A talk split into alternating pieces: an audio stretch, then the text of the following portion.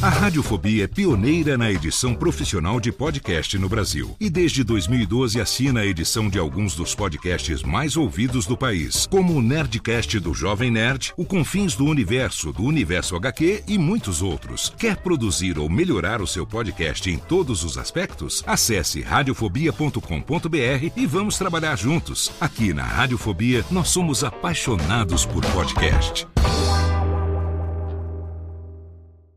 Você lembra dessa voz? Não, não, não, não, não, não, não pode com sua mãe. Meu nome é Lightyear, Buzz Lightyear. Sou um patrulheiro espacial. Olha só, quem estava falando aí era um brinquedo, não é o Buzz Lightyear. Ele é um brinquedo de loja barata. Eu sou o verdadeiro Buzz Lightyear. No início da dublagem, nós tínhamos uma performance de interpretação bastante boa, bem melhor do que a de hoje. Bom dia em Springfield, aqui é Kent Brockman. Bom dia, é um prazer estar falando para esta rádio aí, para esse público tão maravilhoso de Santa Catarina. Eu fazia mais ou menos assim, tipo voz de pato. Santa Tartaruga, queria um pedaço de pizza. Se for de chocolate é melhor, viu? Obrigada pelo prestígio e é muito legal fazer essa entrevista assim, sábado pela manhã. É, e salsicha? Ó, Scooby, cadê você, homem? É, eu tô aqui. Puxa, Guiné, tô tão tristinho hoje. Almir Marques Entrevista. Radiofobia.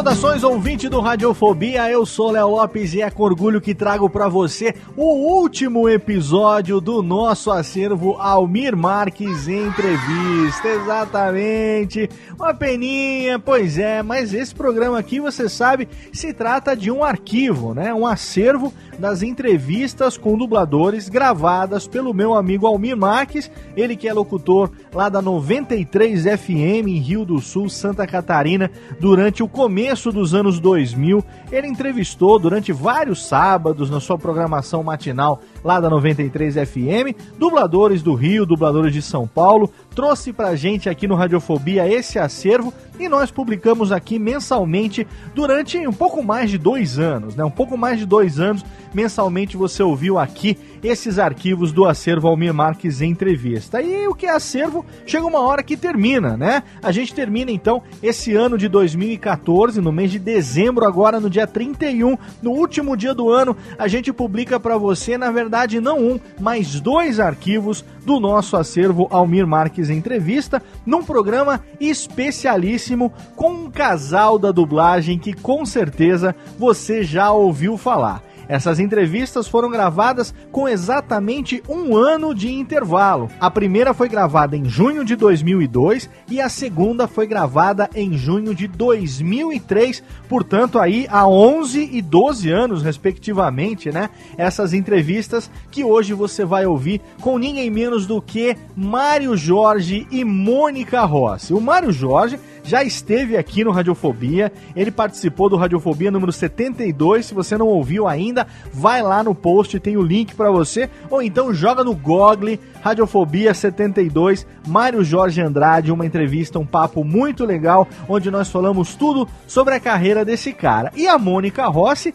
está prometida para vir aqui no Radiofobia para um programa exclusivo nesse ano agora de 2015. Talvez você não saiba, mas o Mário Jorge e a Mônica Rossi foram casados durante muito tempo. Inclusive, essas entrevistas foram gravadas pelo Almir na época em que eles ainda eram casados. Então, eles, como casal de dubladores, juntos fizeram muitos trabalhos bacanas no cinema e na televisão. O Mário Jorge você vai conhecer no momento que ele abrir a boca. Eu tenho certeza que você vai identificar, afinal de contas, ele é voz padrão de atores como John Travolta, Eddie Murphy, Steven Gutenberg, que tá meio sumido dos cinemas, mas você vai lembrar da época do Loucademia de Polícia, ele Ele que fez muitos desenhos animados, lá nos anos 80, ele fazia o Corpo, ele é o burro do Shrek, o Tom Mate do Carros, o bom e velho Mate, aquele sotaquezinho caipira, né? E também ele foi diretor durante muitos anos da TV Colosso, que não por acaso ele fazia vários Gilmares, né?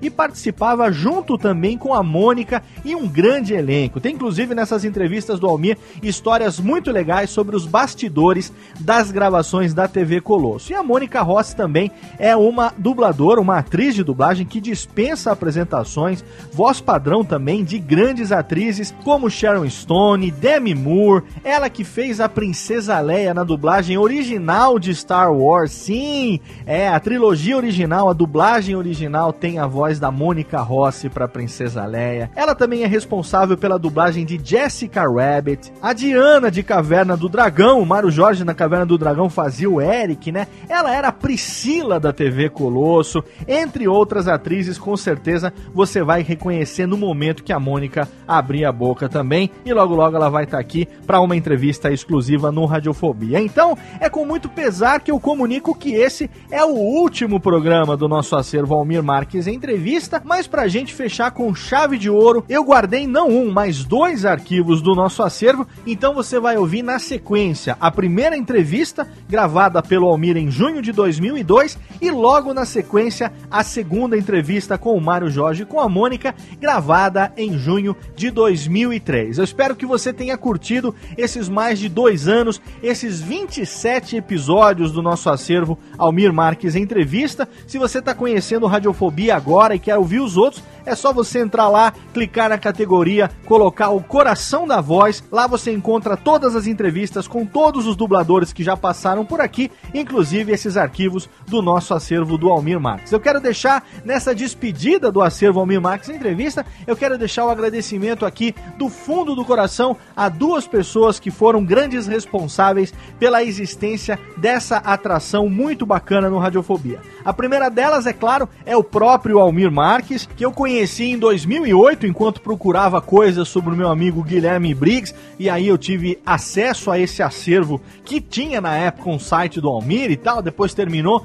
e aí culminou que graças a uma entrevista do Guilherme Briggs no acervo do Almir Marques, eu fui conhecer o próprio Guilherme Briggs, que é a segunda pessoa a quem eu devo agradecer aqui nesse momento pela existência desse quadro. Ele que foi um dos grandes responsáveis por apresentar ao Almir muitas dessas vozes que fizeram parte desse acervo tão bacana para eu, você e todos aqueles que são apaixonados pela dublagem. Espero que você continue acompanhando os programas inéditos que a gente ainda vai publicar da série O Coração da Voz no Radiofobia. Continue prestigiando a dublagem, continue prestigiando esse ofício que infelizmente ainda é tão pouco valorizado, mas que sem eles nós com certeza não teríamos um amor tão grande pelos desenhos animados e pelos personagens, por todos aqueles que nos acompanharam desde a nossa infância, quando a gente ainda era criancinha, quando a gente não sabia ler nem escrever, quando a gente jamais imaginava que um dia ia ter uma letrinha embaixo e que os nossos personagens preferidos falavam inglês ou outra língua qualquer, esses atores, esses obstinados profissionais da dublagem emprestam as suas vozes e fazem com que nós, desde criança, nos apaixonemos por essa coisa maravilhosa que são os desenhos, o cinema, as animações, as séries de TV e etc. Tá bom? Eu desejo para você nessa última atração do ano do Radiofobia um excelente Réveillon, uma excelente virada do ano e não saia daí porque tá começando 2015. Semana que vem a gente tá de volta na quarta-feira sim com o primeiro Radiofobia inédito de 2014. Conto com sua audiência em 2015 também com o seu carinho, com o seu download. Um abraço, fica aí com essas entrevistas bacaníssimas Mário Jorge e Mônica Rossi no último programa do acervo Almir Marques Entrevista. Radiofobia. Radiofobia.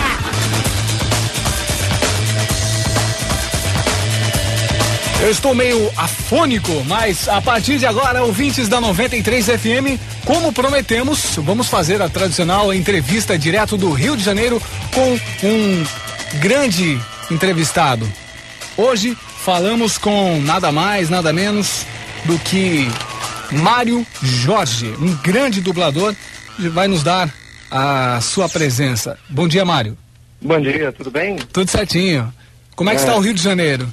Ah, hoje tá meio nublado, mas tá, tem feito uns dias bonitos. Beleza. Hoje, hoje tá um dia meio feio, nem, nem parece um dia de Rio de Janeiro. Agora me diz uma coisa, pro pessoal sintonizar na tua voz, o que que você já fez, assim, quais foram os personagens importantes da sua carreira? Bom, o mais, eu acho que o mais, os dois mais importantes, o John Travolta e o Ed Murphy, né? Eu acho que eu acredito que sejam os mais importantes. Mas eu já fiz vários, eu, é, Steve Gutenberg, eu fiz todos os filmes do Steve Gutenberg, todos do, do John Travolta, todos do Ed Murphy. O Emílio É, Esteves? É, Emílio Esteves, é, quer dizer, vários, muitos, muitos atores. Inclusive, não, fora isso, você fez também TV Colosso, você era diretor, Fiz, né? eu fui um dos criadores da TV Colosso. Eu fui um diretor da TV Colosso e um dos criadores. E eu fazia cinco personagens. O que, que você fazia? Mas o mais importante era filmar. Gilmar, faz um pouquinho pra gente? Pode ser? Pode, claro. Eh, Qual é, Priscila? Não tô entendendo essa tua, não. Maravilha, já estamos matando saudades aí. O que mais você fazia na TV Colosso, Mário? Eu fazia o Bob Dog, eu fazia. Eu fazia cinco personagens. Eu fazia o Malabi, que Malabi, era que era aquele- que era aquele médico, né? Que ele era, falava. "Ai, hoje está tudo mal. Vamos resolver esse problema fazendo uma oração. Ele era todo, todo esotérico, todo tranquilão. Ele inspirou aquele da, da inclusive do Zorra Total. O, É, Santa. Cruz aí, ele já faz um, mai- um meio parecido com, com esse personagem. O que mais você fez na TV Colosso? TV Colosso, eu fazia o Bob, o Bob Dog, que era aquele eh, que tocava guitarra, que era muito louco, todo muito doido, falava todo assim. É, fazia o outro Gilmar, que era com uma voz mais malandra, era todo mais malandrinho assim também. É, eu acho que eram esses personagens, né? Beleza, agora e eu tô, atualmente, tô fazendo atualmente o eu tô sítio. fazendo sítio. Faz o Rabicó, né? Eu faço o Rabicó e sou diretor do sítio. Diretor do sítio. Inclusive a, a sua esposa, a Mônica, faz a Cuca. Faz a Cuca. Ela É. vai estar na nossa conversa daqui a pouquinho, daqui uns cinco minutos a gente já vai entrar falando com a, com a Mônica também, direto do Rio. Vai ser uma entrevista inédita e, e pela primeira vez nós entrevistamos dois dubladores. Eu, não- eu, eu acredito que nós somos, somos a única rádio que entrevista dubladores. Eu tenho um quadro fixo aqui, onde a cada 15 dias nós fazemos esse contato. Né? Eu Várias pessoas. muito legal, porque, Hum. na verdade, é, é, uma vez eu, vi, eu li uma, uma crônica de um, de um grande escritor aqui do Rio de Janeiro, e ele estava fazendo um elogio é, é, a um filme que ele tinha assistido chamado Os Rapazes da Banda. E eu fazia o papel principal do filme. Eram todos homossexuais, um filme muito difícil de ser dublado, porque você não tem que cair no ridículo, né? Porque você dublar homossexual é uma coisa muito difícil, porque ou você faz uma coisa é, é, muito bem feita, ou você acaba caindo para o ridículo, e aí acaba com o filme, estraga todo o filme. E ele elogiava a qualidade do filme e elogiava o meu trabalho. Fazia um, um homossexual muito louco, muito doen- doente, era um cara cheio de problemas, e, sabe, e, e os outros homossexuais acabam com ele, inclusive, né? E, e ele elogiava, e o, o começo da crônica era exa- exatamente assim, é, era esses heróis anônimos.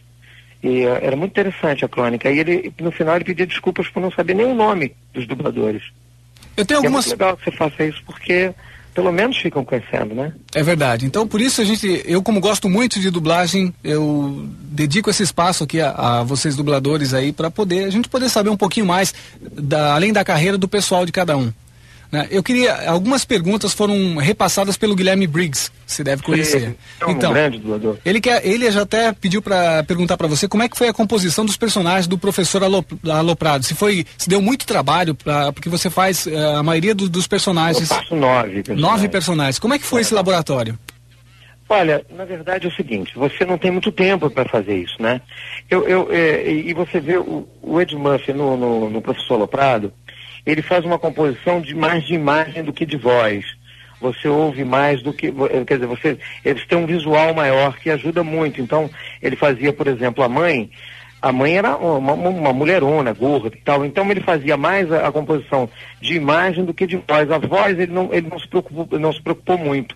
Mas quando você vai dublar, se você não muda tanto a voz, e se você não procura fazer uma voz mais feminina, o que, que acontece? Vai ter, dar sempre a sensação de que foi mal dublado.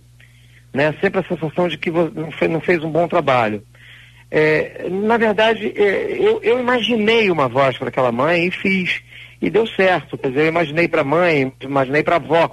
A avó achava, a avó tinha que ser mais caricata, tinha que ser uma velhinha mais caricata, porque ela é muito sacana, né? Então ela teria, ela teria que ter. Isso eu imaginei. Você deu um tempero todo verdade, especial, eu- Você deu um tempero todo especial, então. É, eu imaginei isso. Quer dizer, eu não, eu não fui muito na dele porque ele, na verdade, ele não mudou tanto a voz. Ele criou mais a imagem, né? Ele se preocupou muito mais com a imagem. E eu me preocupei muito mais em fazer bem com a voz. E deu certo, né? Eu fiz nove personagens, foi bastante elogiado.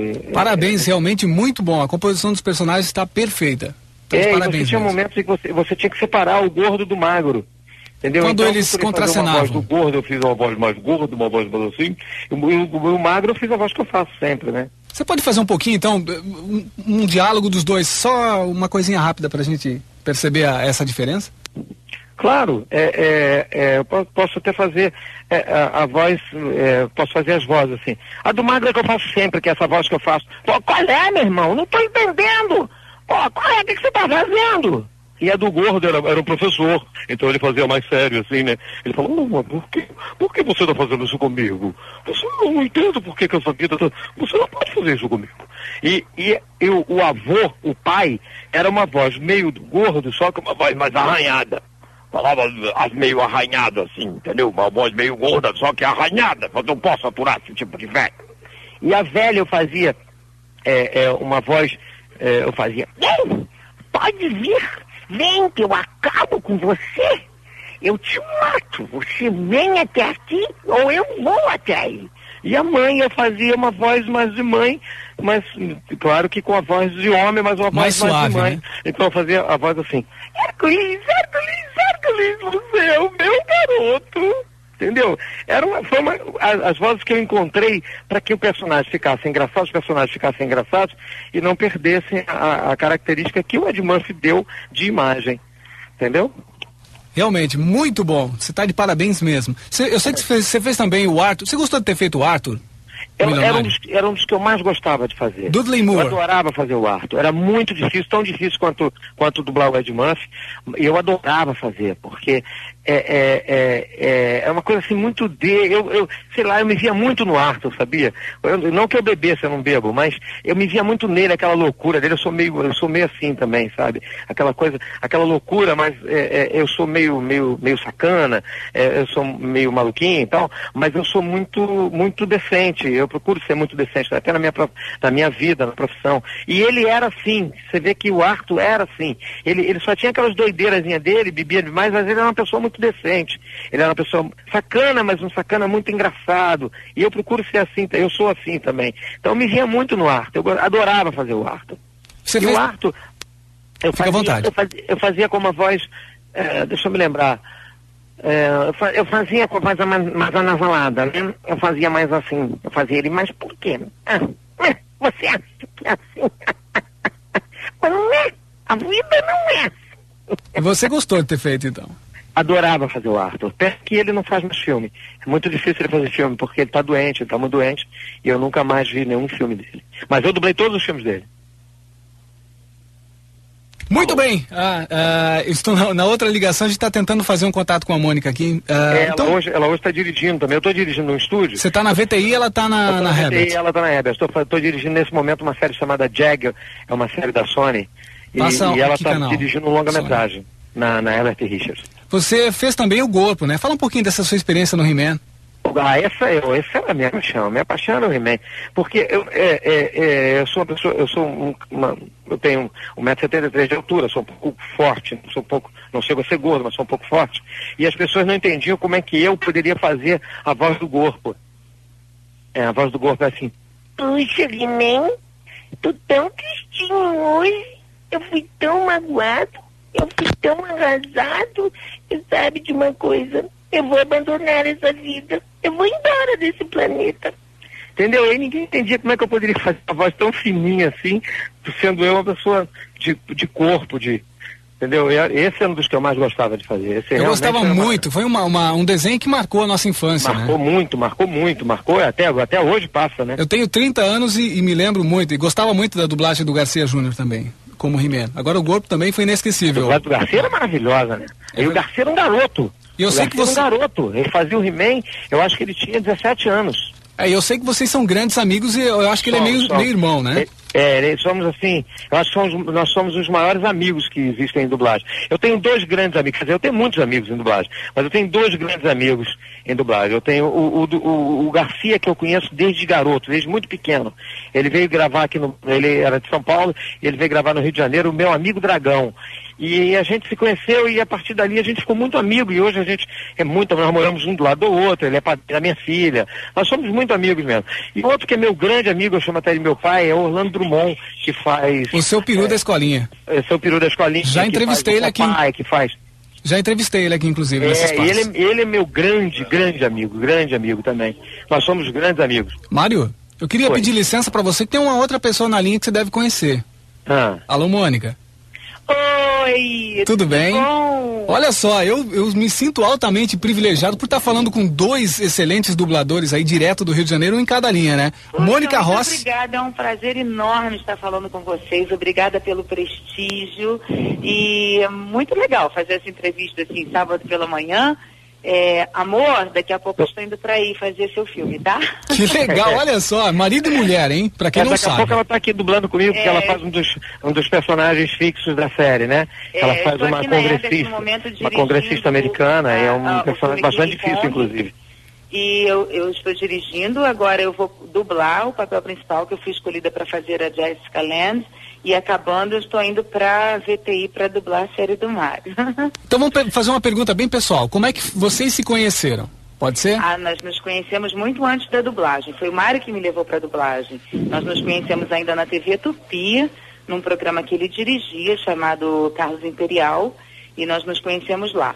E aí ele já dublava nessa época e através dele eu conhecia a dublagem, porque eu nem fazia, nunca tinha pensado no que era a dublagem. E aí conheci a dublagem, conheci as pessoas e tempos depois eu comecei a dublar. E qual foi o primeiro eh, personagem importante que você fez, Mônica? O primeiro personagem importante foi, eu não lembro da personagem, lembro da atriz, foi a Cláudia Cardinale. é, quem dirigiu o filme foi um grande amigo nosso chamado Valdir de Oliveira, que hoje até estou tendo o prazer de dirigi-lo no meu filme. E ele foi a primeira pessoa que me viu, porque eu já estava dublando, mas fazia papéis pequenos. E ele uma vez me escalou para fazer uma dessas pontinhas e falou assim, essa menina tem futuro. E aí ele foi a primeira pessoa a me dar uma oportunidade e foi é, fazendo a Cláudia Cardinale. E você fez também filmes clássicos do Jerry Lewis, né? O Jerry Lewis? Você, ah, alguma coisa do Jerry Lewis me falaram que você fiz, fez. eu, olha, eu já fiz muita coisa, realmente já fiz muita coisa. Eu nem lembro. Aliás, eu sou péssima para guardar o nome das atrizes que eu dublo, os filmes que eu Até já porque, fiz. Até porque tem uma dificuldade, porque a Mônica um dia eu fui pegar, porque eu era diretor, eu era, era gerente de qualidade da Globo, eu que era responsável pela qualidade dos filmes da Rede Globo, né? Eu hoje não sou, eu hoje sou diretor de outra área. Mas é, um dia eu fui pegar no computador da TV Globo, que a TV Globo tem um, um- um computador em, em que o- é, é, ela ali coloca, essa é uma coisa criada por mim, em que ali você coloca o dublador e os personagens que ele faz, né? Os atores que ele dubla, não os personagens, os atores que ele dubla, que ele dubla. Eu fui pegar quais os atores que a Mônica dublava, não deu pra pegar, porque Eram tinha muitos. mais de 300. tinha mais de Brincadeira. 300 atrizes, não deu pra pegar o papel todo. Era uma a das vozes mais muito. Eu conhecidas, acho que a né? Mônica hoje é disparada a dubladora que mais trabalha no Brasil. É verdade. Qualquer filme da Globo que tem, tem a mocinha lá, que tem aquela, a- aquela atriz bonita, realmente tem a voz É, da. a da- Não, e hoje na própria Globo ela faz a, a Cuca, ela faz a, a, a ela que faz a voz da Santa, ela que faz a Dirce do, do, do video Video show. show. Quer dizer, a Mônica, a Mônica hoje trabalha muito. A Mônica é muito, muito conhecida. É uma voz muito, não é porque é minha mulher não, mas é uma voz muito bonita e uma interpretação maravilhosa. É verdade. Ela fez a. é um amor, amor é lindo, não é? É verdade. Você fez o Titanic também, né? Fez a Rose. Fiz. Ela fez, ela fez. E foi escolhida por mim, inclusive. É, Quer dizer, não foi escolhida por mim. Eu mandei eu- os testes para os Estados Unidos e ela foi escolhida exato, ela foi escolhida pelo diretor do filme mesmo. É, ela foi mandada o teste para lá, eu mandei três atrizes e três atores. E aí o, o diretor do filme escolheu a Mônica para fazer a menina e, o- e o Danton Mello, irmão do Celton Mello, para fazer o, o- o Leonardo DiCaprio. Como é que foi essa sua experiência no Titanic, Mônica? É, é, veja veja bem, eu, eu, já, eu já havia assistido o filme, fiquei apaixonada e tudo, mas não me imaginei fazendo a Kate Winslet, porque realmente eu não me vejo até hoje, na verdade, eu não me vejo dublando aquela atriz. E foi uma surpresa quando eu, quando eu ganhei. Eu fui fazer o teste, mas é, pensando, não é para mim, não vou ser escolhida. Então, é, quando veio o resultado, eu fiquei assim, claro que eu gostei, mas é, adorei fazer o filme, foi dirigido pela Marlene Costa, foi mara- aliás, ela está aqui do lado mandando um beijo. É, foi, uma- foi um trabalho maravilhoso, eu adorei. é, mas eu não me via fazendo papel. Não foi o caso, por exemplo, de Ghost, que, que foi o, trabalho assim que eu, que eu mais gostei de, de fazer. Foi muito- Quando eu assisti o filme, eu falei, meu Deus, eu, eu queria muito fazer esse papel. Foi muito emocionante, né? Foi muito emocionante. Ghost foi muito emocionante. Ele- aliás, eu tenho uma relação com aquele filme que é inacreditável. Eu já assisti várias vezes, porque ele é um dos, dos recordistas de, de, de reprise né, na TV Globo. E sempre me emociona quando eu vejo a chamada, sempre me emociono quando ouço a música. Eu acho que eu- em alguma vida eu já vivi aquela situação, porque é um filme que me emociona demais. Eu gostei demais de ter feito e, e- e redublaria quantas vezes forem- fossem necessárias. É um filme que eu. Ela fez esse filme com o Garcia Júnior. O, Ga- o Garcia Júnior dublando Pat Swayze e ela dublando a, a Demi Moore, que eu acho, inclusive... Aliás, o Garcia Júnior diz que uma coisa engraçadíssima, ele diz que a, que a Demi Moore deveria pagar a Mônica para ser dubladora eterna dela, porque ele acha que a Demi Moore não tem uma voz bonita, que ele tem uma voz, ela tem uma voz meio arranhada e tal, ele acha que a, que a Mônica tem a voz mais bonita que a Demi Moore, então a Demi Moore deveria pagar a Mônica É verdade. pra dublar sempre ela. Com certeza. Então, Mônica, vamos. eu Tenho mais uma pergunta pra você aqui. Qual é a, a sua atriz predileta? Demi Moore, Kim Basinger, a Lois Lane do, do Clark. enfim. Olha, é, eu gosto demais de, de dublar Demi Moore, gosto demais. É, é difícil, assim, eleger uma, né? Porque dentre tantas, eu acho que eleger uma só é até injustiça. Mas eu com certeza gosto demais de dublar a, a, a Demi Moore. Gosto muito de dublar a Kim também. E a Julia Lois Roberts? Lane eu tenho um carinho especial. É, é, não sei como, como seria fazê-la em outros filmes. Eu já, já, já dublei aquela atriz em outros filmes, mas assim, ela no Superman eu achava perfeita, né? E, e na verdade a série Superman foi muito significativa para mim porque foi quando eu comecei a ser reconhecida na rua. E isso é muito legal, porque a nossa profissão, ela é, nos leva sempre ao anonimato, né? Nós somos íntimos desconhecidos, porque as pessoas nos, nos ouvem diariamente, mas não conhecem nosso rosto. E com a, a Lois Lane, eu comecei a ser reconhecida na rua.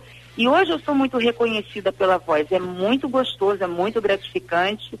E coincidiu também com a época da TV Colosso, né? Quer dizer, não, não sei se, se eu dublei exatamente na mesma época, mas se não foi na mesma época, foi uma coisa, um trabalho seguido do outro.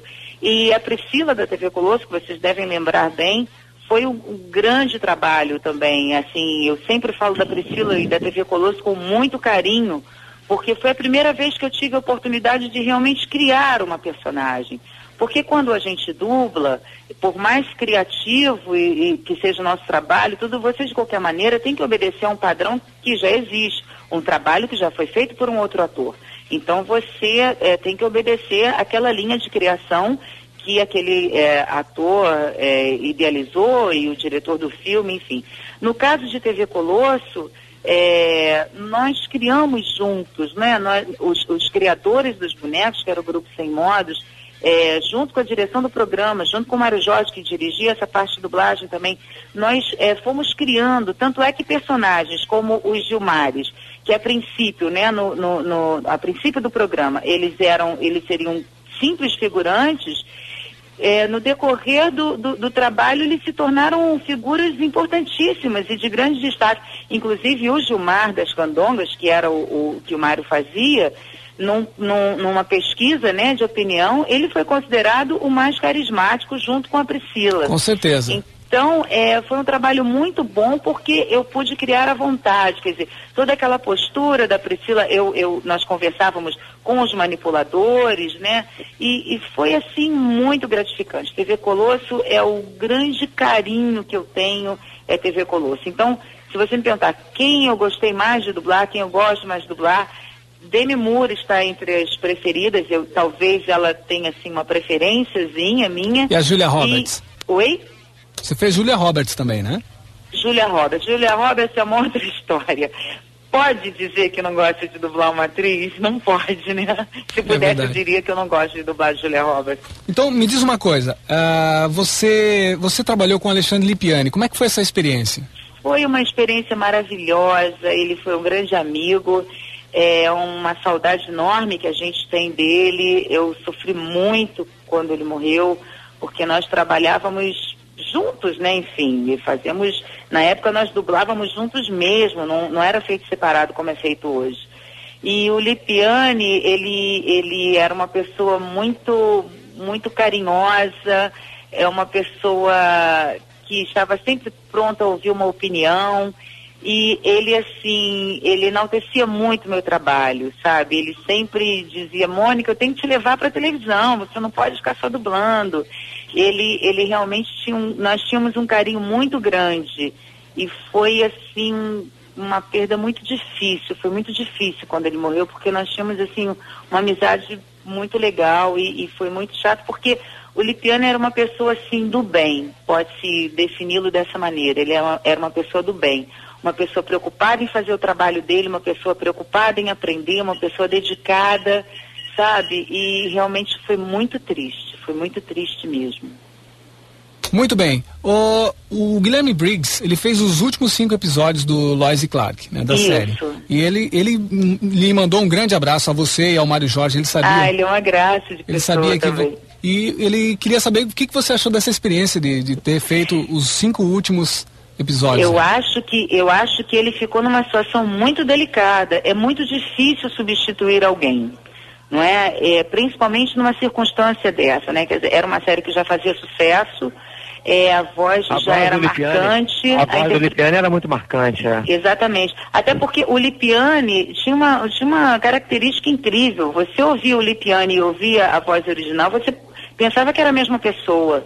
O Lipiani realmente ele pegou todo o jeito, toda a linha de interpretação do ator, o Lipiani pegou com perfeição. É, então eu acho que o Guilherme, é, e eu conversei isso com ele algumas vezes, ele ficou muito constrangido. Ele chorava do, no estúdio. Do choque, do, né, do choque da situação, ele ficou muito abalado também, porque o Briggs é uma pessoa muito sensível, e ele ficou muito abalado, e ele estava assim, meio começando na carreira. É, então foi assim, uma missão muito difícil para ele. Mas eu acho que ele cumpriu a missão dele brilhantemente. E, e também tenho que elogiá-lo é, pelo fato dele ser uma pessoa também sempre disposta a ouvir a opinião de uma pessoa mais experiente. Isso é muito importante na nossa profissão. E, e o Briggs tem essa característica. E foi muito legal trabalhar com ele também. Quero mandar um grande beijo e dizer que valeu. Ele cumpriu muito bem o papel dele e, e enfim, foi muito válido. Foi nota 10. Agora, duas perguntas pro Mário. Mário, é verdade que o Garcia um dia pe- pediu uma pizza gigante lá quando vocês estavam fazendo a TV Colosso, uma Coca-Cola, dois litros, e comeu tudo sozinho? E- Não, ele não pediu, ele pedia sempre. Pedia é, não foi sempre? uma vez, foi sempre. Não foi uma vez, não, ele pedia e brigava se você pedisse um pedaço da pizza dele. Ele falava, tem, tinha um- tem uma, uma, uma dubladora, uma grande atriz, uma, um grande dubladora chamada Isis, que, que fazia vários personagens, e a Isis não come, ela quase não come. E ela sempre pedia um pedaço da pizza dele. Ele não dava, ele dizia, não dou, se quiser eu compro uma, mas eu não te dou um pedaço. E ele não dava, ele bebia sempre a Coca-Cola 2 litros dele e a pizza é, é, que a gente chamava de rolinho primavera, porque ele pegava aquela pizza gigantesca, enrolava e comia ela inteira. Como é que ele fazia isso todo magrinho? É, e ele é todo elegante, todo magrinho, né? Eu tenho maior inveja. Se eu comer uma pizza dessa, eu fico gordo. E, no, no dia seguinte, eu só de ver de comer eu já engordo. Ô Mário, agora, é verdade que você participou de uma pegadinha do Faustão? Conta pra gente Não, essa eu experiência. Participei de muitas, várias. Fiz muitas Diz uma aí que- que marcou, Fiz assim, pelo pra você. menos umas 30. Diz alguma que, que marcou você assim. Ah, teve, teve várias, eu- várias pegadinhas. Eu fiz, eu fiz uma que, que, que era uma, uma, uma coisa de joia, assim, que eram umas pedras preciosas, e eu fazia as pessoas passarem numa linha imaginária. Não tinha nada, eu dizia que tinha um, um, um, um, um sensor de alarme e eu botava as pessoas para baixarem, para subirem, para levantarem, e não tinha nada, não tinha absolutamente nada. E nem era pedra pessoa, preciosa, era uma pedra qualquer que a gente botava e dizia que era preciosa. E no final tocava um alarme, porque eu, eu, eu botava o cara sozinho para tomar conta e saía. E, quando eu, eu chamava ele, ele passava pela linha imaginária e tocava um alarme. E ele, e ele era preso. Chegava a polícia e prendia. E numa dessas brincadeiras, um rapaz passou tão mal que quase morreu. E eu só falei, olha, vou melhor a gente parar, porque ele passou muito mal realmente, porque que a polícia chegou e prendeu ele, ele começou a entrar em pânico e começou a passar mal. E a gente resolveu parar aquela hora ali, mas já tinha muita pegadinha. Essa foi uma das melhores que eu fiz. Eu fiz muitas, fiz muitas pegadinhas. Fiz inclusive uma que não deu certo. Eu fiz uma com um cachorro e o cachorro tinha que roubar carteira. Era uma jogada que eu botava o cara para segurar meu cachorro, e o cachorro é ensinado, o cachorro roubava a carteira do cara e, e, e dava uma, uma, tremenda confusão, porque chamava a polícia e tal. Só que o cachorro no ensaio roubava a carteira. Quando chegava na hora de gravar, Não ele fazia. não roubava a carteira. E foi ao ar com uma pegadinha que não deu certo, ficou até mais interessante.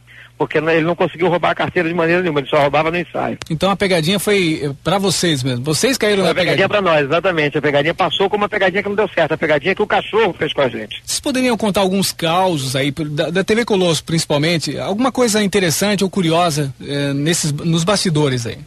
Pode ser? Alguma história? né? A TV Colosso era muito engraçado. Era, É, não, era eu, muito na verdade a TV Colosso não era engraçada. Os dubladores eram muitos dubladores, eram oito Vocês se ou nove, divertiam entendeu? E todos de muito bom humor. A gente trabalhava de madrugada. A gente começava a gravar às oito da noite e acabava de gravar às sete da manhã. E saía da gravação direto para grava pra outra gravação. Então, a gente, eu não sei como é que a gente aguentou esse início da TV Colosso. E era muito engraçado, porque só tinha um jeito de você aguentar isso. Na gozação, e você. E aí o que, que a gente fazia? A gente né? estava um sac- sacaneando um outro. Chegava um momento, estava todo mundo dormindo, só eu acordado. Entendeu? Aí o que estava acordado sacaneava o que estava dormindo. Quer dizer, é, é, tinha momentos que você olhava, parecia que tinha jogado um gás, porque estavam todos desmaiados no chão, só eu acordado. E eu tinha que acordar. Uma coisa engraçada que acontecia era o seguinte: Mônica, o- um dublador maravilhoso, que não sei se você já entrevistou, deve até entrevistado, chamado Márcio Simões, maravilhoso, um dos grandes dubladores do Brasil, talvez o mais rápido dublador do Brasil. Vou entrevistá-lo. Ele, ele, ele dormia, ele e a Mônica dormiam, dormia todo mundo, né? E eu chamava, e quando chegava a hora dele gravar, eu chamava, eu batia assim na perna dele, chamava, Márcio, é você para gravar. Ele levantava dormindo, parava no microfone dormindo e dublava dormindo. É uma coisa inacreditável. Só ele e a Mônica. Eu só vi duas pessoas fazerem isso. Ele e a Mônica. Ele Aliás, faz- a Mônica, eu posso falar isso que eu estou na frente dela, a Mônica dubla dormindo. A Mônica, às vezes, ela tá tão cansada que ela dubla da bancada, ela dubla dormindo. Eu nunca vi isso na minha vida. Brincadeira. Inclusive, o Márcio Simões, ele faz o Patolino, o Frajola, o gênio do Aladim, o É, Capitão ele, faz Picard. o, ele faz o gênio da Disney, aquele gênio maravilhoso. O Hércules. Ele, é- ele é maravilhoso, ele faz muita coisa, muita coisa. É Eu acho que é um dos dubladores que mais dubla no Brasil atualmente. E a experiência de vocês trabalharem juntos, principalmente aí no filme Olha Quem Está Falando. Você fez o John Travolta e ela fez a Kirsten Alley. Né? É, fizeram é uma das filmes atrizes juntos. que ela gosta de dublar, é uma das atrizes que ela ah, mais é uma gosta de das dublar. atrizes que eu mais gosto, com certeza. Eu adoro, ela é muito boa. Ah, foi muito bom, porque é, sempre quando a gente dubla em família, assim, principalmente fazendo um casal, a gente acaba levando algumas coisas de casa, né? Então eu acho que o trabalho flui de uma maneira muito legal. Eu, eu adoro. Como eu eh, adoro também quando eu dublo com a nossa filha. A Carol? Nós, é, tem a família Lima na música, né? Nós somos a família Ferreira, porque pai, pai, mãe, filho e sobrinho. Todo mundo dublando. E a nossa filha é uma grande dubladora também, a Carol. É, praticamente nasceu dentro do estúdio, assim, literalmente falando, eu saí de dentro do estúdio direto para a maternidade. E é muito legal também quando eu faço papel de mãe dela. Agora, o Olha Só Quem Está Falando, primeiro eu adoro o filme, né? E foi muito interessante fazermos juntos. Eu gosto muito de trabalhar com Mário. É, mas a gente já fez muita coisa. Você vê, por exemplo, na própria, no próprio Professor Loprado, a Mônica é que Ela faz... faz a- também a Jenny Jackson. Pois é, nós fizemos muito filme juntos. Fizemos o, o próprio Arco também, o segundo, quem dublou. É, né? o Arthur Ele também. É. É, aliás, eu fiz vários, eu fiz vários Arthurs com a Mônica fazendo minha mulher. É. É, vários Arthurs não, várias, várias vezes Dudley eu dublei o, o, o, o Dudley Moore com a Mônica fazendo a minha mulher. Várias vezes, já, já trabalhei com a Mônica muitas vezes ela fazendo a minha mulher. Você gostou de ter Eu, feito. quero- eu, eu tô doido pra fazer um dia, que, eu, quero- eu tô doido que um dia ela faça minha mãe. É verdade. Porque mulher já não tem mais graça. Ô, ô, Mário, você fez o, o burro do Shrek e você recebeu altas críticas. Realmente, foi, foi bom ter feito o burro do Shrek?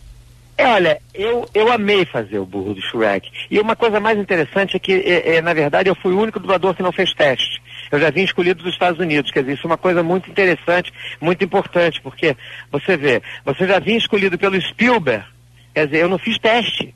Todos fizeram teste. Você tem que mandar teste para o Spielberg e para o Spielberg escolher. E, e eu, eu, não, já fui escolhido diretamente pelo Spielberg. Também eu com a sua bagagem. Né? o nome dos Estados Unidos, Mário Jorge fazendo, fazendo o Ed Murphy, dublando o, o burrinho do Shrek. Mas eu acho que eu fiz um trabalho melhor ainda. Eu, é maravilhoso. O, o trabalho do burrinho do Shrek é uma das coisas boas que eu fiz. Mas eu acho que eu fiz um trabalho muito melhor. Foi até escolhido como o melhor do mundo na época. É, é, é, foi no, no Mulan, eu, eu fazia o. o como é o nome? Mônica, Mônica que dirigiu. Ai, tô tentando lembrar. Pois é, eu fazia o, o, o, o, dragãozinho, que era o papel principal do, do, do Mulan, na, no Mulan. Era o. Oh, esqueci Deus, o nome dele. Um esse, esse sim, esse eu acho que foi talvez um dos melhores trabalhos que eu fiz na minha vida. Mushu, Mushu. Mushu, Mushu. O Mushu do Mulan. Eu ainda não tive. E esse, esse eu acho que foi um dos melhores trabalhos que eu fiz na minha vida. Eu ainda não assisti, mas eu quero ver. ser escolhido pela Disney como o melhor do mundo. Agora, o que, que você achou da interpretação, a performance do Bussunda como Shrek? Eu acho o seguinte, eu acho que o, o Bussunda, na verdade, ele, ele é um ator para fazer as coisas que ele cria para fazer Cacete Planeta, como ele faz. E, e, eu posso fazer, posso falar porque eu faço Cacete Planeta, né? Eu sou diretor de dublagem do Cacete Planeta há oito anos. O Bussunda é muito bom naquilo que ele faz no Cacete Planeta. Ele, era uma experiência muito nova para ele. Você você fazer um grande dublador, você precisa de 4, 5 anos para fazer um grande dublador. E ele estava fazendo a primeira vez na vida, na vida dele que ele estava dublando. Então é muito difícil. Não é fácil, não. E principalmente fazer um personagem como, como o Shrek, que era um personagem muito difícil, porque era um personagem com nuances. Ele, ele, ele tinha que fazer, ele tinha que passar para o público que ele era mal, e na verdade ele não era. Entendeu? Então era uma coisa muito difícil. Eu acho que, na medida do possível, ele conseguiu se safar bem mas eu preferia o do primeiro dublador, que foi o Mauro Ramos, que Mauro foi quem escolhido primeiro. Mas, e, como ele, ele é famoso, fez o, ele fez o Shrek. Mas eu acho que ele se saiu muito bem, na medida do possível, dentro da dificuldade da, da, da, da, da dublagem, do personagem. Eu acho que ele conseguiu se sair bem. Inclusive, eu já entrevistei o Mauro Ramos aqui, ele estava até meio chateado, falou dessa história, da, dessa troca, e o, o Bussunda, ele usou a voz do, do Mauro como guia guia. Isso é, não é um... foi o Bussunda, foi a direção, né? Certo. A direção da, da do, do, do, desenho é que usou a voz dele. O Como Bussunda, guia. coitado, ele não tem nada a ver com isso. Mas, obviamente, o que, que o Bussunda fez? Ele, o Bussunda aproveitou muita coisa do Mauro, que é um maravilhoso ator, maravilhoso dublador, né? Mas o, o Bussunda, na verdade, ele, eu acho que ele, ele, ele se saiu razoavelmente bem dentro do que foi apresentado para ele. Certo. Mônica, da, da... Sim. você tem planos para televisão, teatro, cinema? Como é que está a tua vida nessa área? É, é a, a, dublagem, na verdade, ela me absorve muito, né? Porque além de eu dublar bastante, eu também sou diretora de dublagem, né? Então, e de qualquer forma, a televisão estou fazendo também, só não faço na frente das câmeras, mas eu, graças a Deus, tenho feito bastante trabalhos em televisão. É claro que eu adoraria protagonizar a novela das oito, né? mas acontece que, infelizmente, é, a, a dublagem ela ainda sofre um grande preconceito. As pessoas não conseguem, de modo geral, as pessoas não conseguem ver o dublador como ator, né? Eles, é, enfim. Então, quando para você é, batalhar, para você pleitear um, um, um papel no, no, no, teatro ou na televisão, você tem que apresentar um currículo. O que, que você já fez? Mesmo que você apresente um currículo mentiroso, né? Mas aí quando você chega dizendo que é dublador, as pessoas meio torcem o nariz e, e, e dali não te ouvem mais. É, é uma pena isso, né? Porque, na verdade, a dublagem é um trabalho de interpretação, sim. É um trabalho que requer talento, sim e eu gostaria muito que o meio artístico, porque, é, veja bem, quando eu digo que as pessoas têm preconceito, eu estou falando das pessoas do próprio meio artístico. É engraçado que uh, quando dentro do, do, meio, né? Eu falo, ah, eu sou dubladora. Todo mundo acha o máximo, entendeu? As pessoas, nossa, que legal, é mesmo, sua voz, puxa, eu conheço. Acham o um, um máximo. Mas é, não conseguem realizar que eu posso fazer outras coisas sim dentro da área de interpretação. Né? Isso é uma pena. Ah, eu adoraria fazer televisão na frente das câmeras também. É, mas Sim, eu também não é uma coisa que eu esteja desesperada, não. Eu acho, eu acredito muito, assim, numa coisa de destino mesmo. E é, se eu estou dentro da televisão e não estou na frente das câmeras, algum motivo divino deve ter. Porque, enfim, não aconteceu para mim. Se aconteceu, eu vou ficar muito feliz. Mas não aconteceu e não é uma coisa assim que eu esteja realmente batalhando, não. Porque talvez eu tivesse que abrir mão de outros trabalhos e realmente estou muito envolvida com dublagem no momento. Agora para o Mário. O Mário, o, quanto tempo vocês levaram para fazer o Professor Aloprado 2, a, a dublagem? É, eu demorei quatro dias. Quatro dias? É. Mais ou menos, eu fiz quatro, quatro dias e meio. Eu, eu dirigi e eu dirigi junto com a Mônica. Quer dizer, eu dividi a direção com a Mônica, porque como era um trabalho muito difícil, o diretor era eu, mas como era um trabalho muito difícil, eu, eu pedi que a Mônica dirigisse as minhas partes, entendeu? Então tudo, tudo que eu fiz, é, quem dirigiu foi a Mônica. E todo o resto do filme quem dirigiu foi eu. Beleza, já Foi estamos. feito mais ou menos em quatro dias e meio. Estamos chegando no finalzinho da entrevista. Eu queria ouvir um pouquinho mais do Ed Murphy, porque eu acho que é a voz mais marcante, a voz que eu, eu particularmente mais gosto que você faz. Então eu queria um pouquinho mais do Ed Murphy, pode ser? Pode ser, claro. O que você quiser. É, Se você puder fazer uma vinhetinha falando da 93 FM, a gente vai ter a é, reaproveitar. 90 e? 3 FM. 93 FM. Como Ed Murphy. É. Qual é, galera? Por que, que vocês não estão ligados no 93 FM? Ah, eu tô. E quando eu for aí, quando eu vou, faço questão de estar aí na rádio. Porque essa rádio é um barato, meu irmão. Essa risada deve ser muito difícil fazer também, não, Mário? Não é não? É, é, uma, é, uma, é marcante, né? A risada É dela. marcante, é. Eu não sei se é difícil. pra mim é fácil, então não sei. E todo mundo, engraçado, todo mundo quando pede, pede pra fazer a risada. Risada. Faz a, a risada do Ed Murphy. Então, eu vou fazer a risada do Ed, Murphy pra vocês ficarem com essa vietinha pra Beleza. vocês aí, porque vocês merecem. Vamos lá. 93 FM é demais! Maravilha, já está registrado. Inclusive, quero dizer que todas as entrevistas que eu fiz são é, parte da, da- do meu presente e também do meu futuro. Estão todas registradas em CD e um dia, quando vocês quiserem, a gente vai poder disponibilizar para vocês aí para como vocês terem uma recordação também de tudo que já fizeram. Porque vocês são parte importante do nosso presente, do nosso passado e também do nosso futuro. Tá, Mônica? Tá. Eu queria muito, agradecer, eu queria muito te agradecer, tá? Agradecer o pessoal, agradecer quem tá ouvindo a gente, os ouvintes. Toda É Santa muito Catarina tá ouvindo. Nós. Alô, é muito Sim. importante para nós que a gente tenha esse espaço, esse espaço é muito importante. É importante até para o público também, para que conheça um pouco da gente e que saiba que a gente também é humano. Que a gente faz aquilo lá, mas a gente é humano também. Nós não somos só voz, nós somos é, voz, coração, corpo, e a gente gosta muito de ser é, reconhecido, a gente gosta muito de, de- de, é, que os ouvintes gostem da gente também, tá? É muito importante esse, esse espaço, eu te agradeço, e quando você quiser, pode ligar para mim que eu tô aí, tá? Beleza, um grande Mário. beijo para vocês todos, um grande beijo para você, e olha, 93 FM, tô nessa. Valeu, muito obrigado. Um Agora, beijo, tchau. eu queria agora as despedidas da, da Mônica.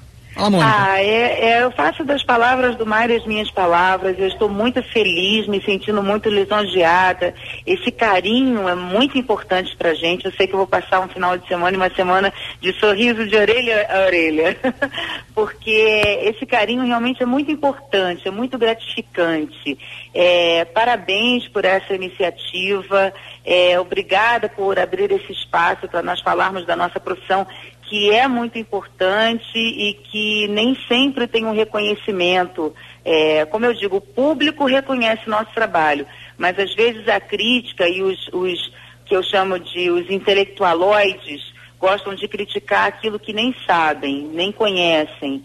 E só que eu acho que devia se pensar um pouco mais que o nosso trabalho permite que as pessoas tenham entretenimento e também educação, por que não dizer? Porque nós também fazemos documentários, nós também é, é, fazemos é, programas de grande importância, porque a ideia que se tem é que a dublagem só serve para levar enlatados para casa né, da, da- do, do público brasileiro. Isso não é verdade Leva cultura também. leva cultura também. E eu acho que o meio deveria ser, o meio e, e- e alguns críticos, não, não gosto de generalizar, mas eu acho que as pessoas, de modo geral, deveriam ser menos preconceituosas, tá? E, e, enfim, essa iniciativa de vocês é, abrirem esse espaço para nós falarmos do nosso trabalho, das nossas alegrias, é, é uma iniciativa muito legal. Eu gostaria de agradecer demais e até uma próxima oportunidade. Também, quando vocês quiserem falar comigo, é só ligar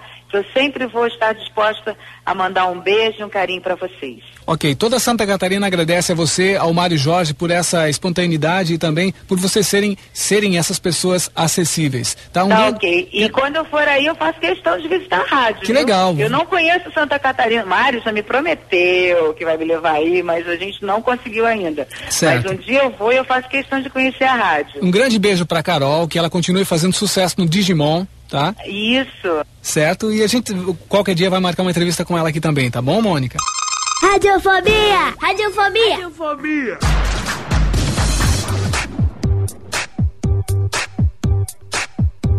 Qual é, galera? Por que, que vocês não estão ligados no 93 FM? Ah, eu tô. E quando eu for aí, quando eu vou, faço questão de estar tá aí na rádio. Porque essa rádio é um barato, meu irmão. Isso foi há um ano. Agora estamos de volta. São 9 horas 5 minutos desse sábado 28 de junho de 2003. Nós vamos falar com o dublador Mário Jorge, responsável pelas vozes de Ed Murphy, John Travolta, Emílio Esteves e também Steve Gutenberg. Acertei, Mário? Acertou, acertou em cheio. Tudo e certo. Um ano, hein? Um ano, um ano depois a gente vai voltar aí e falar sobre a sua carreira. Como é que tá nessa manhã fria de sábado? Olha, aqui no Rio de Janeiro está um dia muito lindo, muito bonito e não está tão frio assim. Aliás, inverno no Rio de Janeiro não existe, né? Nós Só existe para vocês, para nós, nós estamos, não existe. Nós Ele estamos, não chega até aqui. Nós estamos com 11 graus aqui, Mário. Nós nesse momento. estar agora, nesse instante, com uns 18, 19. Agora, é. nessa manhã. E a sensação térmica é de pelo menos uns 9. Aqui a sensação térmica é de pelo menos uns 25. Maravilha. Bom, pra você ter ideia, eu estou de sunga. Eu estou hoje falando com vocês da minha casa. Eu hoje tenho o prazer de falar com vocês da minha casa. Eu estava nesse momento vendo minha piscina. É, e, e, quando você, nós, quando nós entramos em contato agora. Então, vai ser um prazer muito grande falar com vocês, com o seu público, com você, com o seu público, que é sempre muito bom. E muito feliz de saber que mais um ano você aí de sucesso na rádio o pessoal, público da 93 FM, muito ligado em você. E é muito bom falar com você. E esse quadro já tem dois anos, já passaram, acredito, mais de 80 dubladores por eu aqui. Eu vi agora, eu vi pela chamada. Eu conheço, pelo menos, eu conheço 99% dos dubladores que, que passaram. Uma, uma voz ou duas eu não consegui reconhecer. O resto eu, eu reconheci bem, porque quando eu era diretor do Departamento de Cinema da Globo, que eu era responsável pelo, pela qualidade do, do, da dublagem dos filmes da, da TV Globo, eu fui fiz isso durante seis anos, eu conhecia todos os dubladores, né? eu tinha contato diário com eles, porque era eu quem escolhia as vozes para os filmes da TV Globo. Hoje eu não faço isso, mas eu continuo dentro da TV Globo, fazendo o sítio do Pica-Pau Amarelo, é, a TV Globinho, é, continuo Xuxa. dirigindo já há nove anos que eu dirijo o, o, o Cacete Planeta, né? As dublagens do Cacete Planeta. E agora estou fazendo alguns quadros da Xuxa. Maravilha. Uh, o primeiro dublador há dois anos foi o Cristiano Torreão. Né, Isso. Né, que dublava o Dawson. Depois fiz o, o, segundo foi o Guilherme Briggs e depois aí não parei mais. O Guilherme é o meu parceirão aí no Rio de Janeiro. Ah, o Guilherme é um grande cara. O Guilherme é um garotão muito bacana. É, é um dos grandes dubladores do, do, do Brasil. Mas vamos falar aí da, da carreira de Mário Jorge, criador da TV Colosso, fazia o Gilmar, o Bob Isso. Dog, Malabi, o Gilmar que era aquele malandrão. Isso. E como é que era fazer a TV Colosso, o Mário Jorge? Olha, foi a melhor, eu, eu confesso a você, eu estou em dublagem há muitos anos, mas eu confesso a você que a melhor coisa que eu fiz em dublagem até uma das melhores, não poderia dizer que é a melhor, porque eu fiz muita coisa boa em dublagem, mas eu acho que a melhor coisa mesmo, a coisa que mais me tocou em dublagem foi TV Colosso. Porque, na verdade, eu participei de todo o processo de criação. E a TV Colosso até hoje teve uma audiência que ninguém conseguiu bater, né? Ninguém bateu a audiência da TV Colosso até hoje. Era, devia ser bem interessante a, a dublagem. Era né? muito interessante. Eu trabalhava com dubladores maravilhosos. Eu, eu, trabalhava com um time de oito dubladores. Eu era o nono e eram todos maravilhosos. A gente trabalhava de madrugada. É, todo mundo tinha, trabalhava o dia inteiro. Depois ia para a TV Colosso. E olha, era um clima muito legal, apesar de estar todo mundo muito cansado. Mas era um clima muito legal. Eu adorei fazer TV Colosso. Como os fãs aqui, eles gostam quando o dublador, porque às vezes tem dubladores que, que você não tem como, a Mônica, por exemplo, não tem como pedir, faz a voz da Priscila, porque a- ela é a Priscila, né? A voz da Priscila. Então, ah, mas você como muda muito a voz, eu queria um trechinho do, do Gilmar que gostava da Priscila, só um trechinho pra depois a gente já passar pro, pro sítio, por exemplo. Ah, qual é a Priscila? Não faz isso com o Gilmarzinho das Candongas, não. Poxa, esse seu olhar me deixa tão triste. Ah, Legal. E no sítio você faz o rabicó, né? Como é que é dirigir aí o, o sítio do Pica-Pau? Como não, não entendi a pergunta. Como é que é a direção? Como é que é dirigir o sítio? Olha, eu faço já, já, já, tá, já, já vamos entrar no terceiro ano do sítio. É muito legal. A diretora é a Sininha de Paula eh, e o Paulo Guedes são os diretores do programa, os diretores principais. Eh, e, e é muito legal, porque eles transam muito legal. A gente, a gente se fala muito bem, a gente fala a mesma língua, né? Então, eh, muito eu, eu gosto, apesar de ser- serem poucos bonecos, porque na verdade a Mônica faz a cuca, né? É, eu faço o rabicó, o Márcio Simões faz o, o, o, o falante e o Mauro Ramos faz o, o Rinoceronte. né? O, esqueci até o nome dele, mas é, é o rinoceronte, o grandão, quem faz é o Mauro Ramos. Então são quatro dubladores só, é mais fácil de você trabalhar. E é fácil a dublagem do, do- é diferente de uma dublagem de um filme, por exemplo? É É, é diferente, porque é o seguinte, porque na dublagem do filme você vai em cima de uma interpretação que já existe, né? Você, o, o sincronismo é 100% absoluto. Na, na, na- na- no sítio não, porque no sítio existe uma pessoa que faz uma, uma voz guia para nós e depois nós fazemos a, a voz no estúdio. Então, é, geralmente vem muito fora de sincronismo, porque o, o boneco não consegue bater ao mesmo tempo que a pessoa está fazendo o som guia. É, que na verdade qualquer um pode fazer som guia. Aí, quando chega dentro do estúdio, as bocas batem muito. Ele fala, por exemplo, o Rabicó fala. É, é, ai, tia Anastácia, não faz isso não. E, e aí a boca bate dez vezes, entendeu? Então eu tenho que inventar texto, tenho que criar texto. E eu não posso modificar muito a obra do autor, e aí é mais complicado, talvez. Legal, Mas, tem- como tem- eu já faço isso há tantos anos, acaba sendo não sendo tão complicado assim. Mas é mais difícil. Vocês tiram de letra isso. Agora, É. vamos falar um pouquinho do, do, do Ed Murphy. No filme Professor Aloprado do 2, você fez nove personagens. Como é que você conseguiu fazer essa composição aí dos personagens? No 1 eu já tinha feito também. Né? Na verdade, os personagens eram os mesmos. É, não- não- olha, eu confesso a você que talvez é, esse foi um dos trabalhos mais difíceis que eu fiz.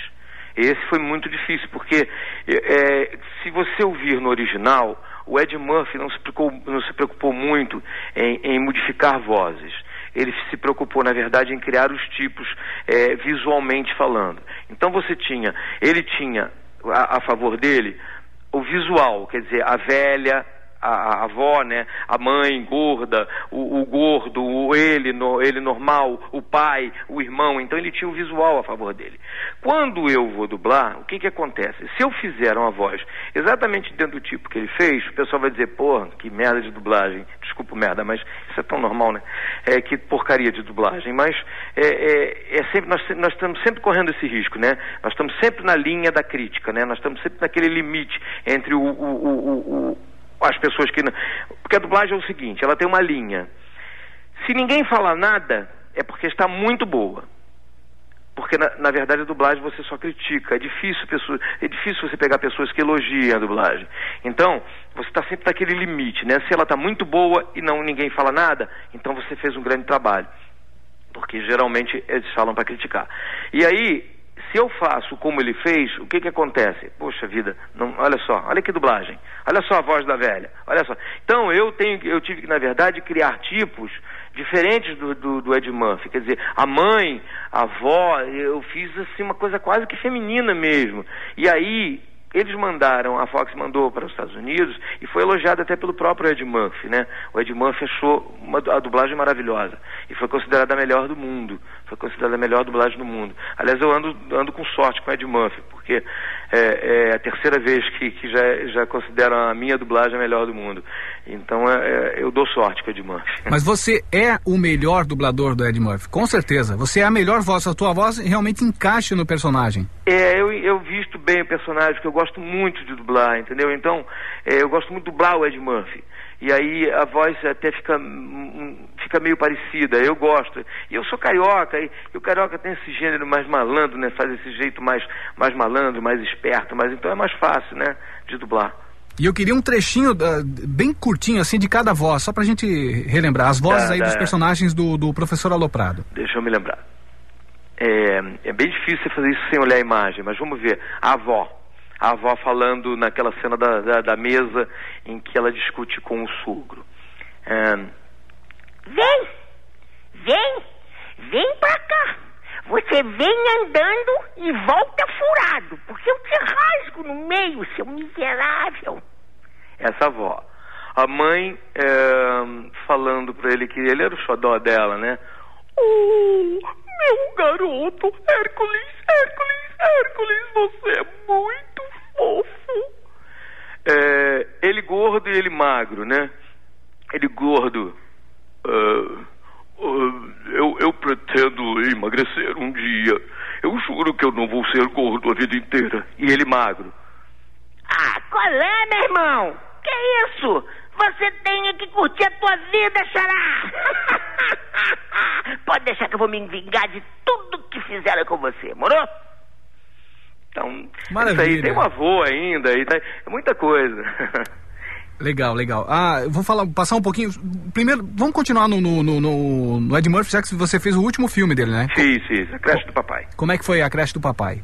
Foi muito legal. é, é, foi muito legal fazer, como tudo que eu faço do Ed Murphy. É, como tudo que eu faço do Ed Murphy. É, é, é, eu gosto muito de fazer o Ed Murphy. Quer dizer, na verdade, o problema do Ed Murphy é que ele sempre, em todo filme que ele faz, ele fala muito. E ele fala muito rápido, porque, na verdade, ele não tem preocupação em dublar e em sincronizar, né? Então ele fala tudo muito rápido. E às vezes você tem páginas. Eu tenho sensações, às vezes, eu tenho a sensação, às vezes, que eu não vou conseguir fazer a cena. Porque ele fala tão rápido e o texto é tão grande que eu tenho a sensação, às vezes, de que eu não vou conseguir fazer aquela cena. Mas eu acho que baixa alguma coisa em mim, algum espírito bom em mim que faz com que eu consiga fazer. Mas é, é sempre meio complicado, porque ele fala muito rápido. É muito rápido. E você não pode sair dentro do, do personagem. Tem todo o sincronismo. E quem assistiu a creche do papai agora, eu, eu estive ontem com, com um dos diretores do departamento de cinema da, da, da Rede Globo. E ele levou a filha dele para assistir a creche do papai. E a primeira coisa que ele fez foi quando chegou em casa me ligar e dizer, Mário, amei, você tá dando um show na creche do papai.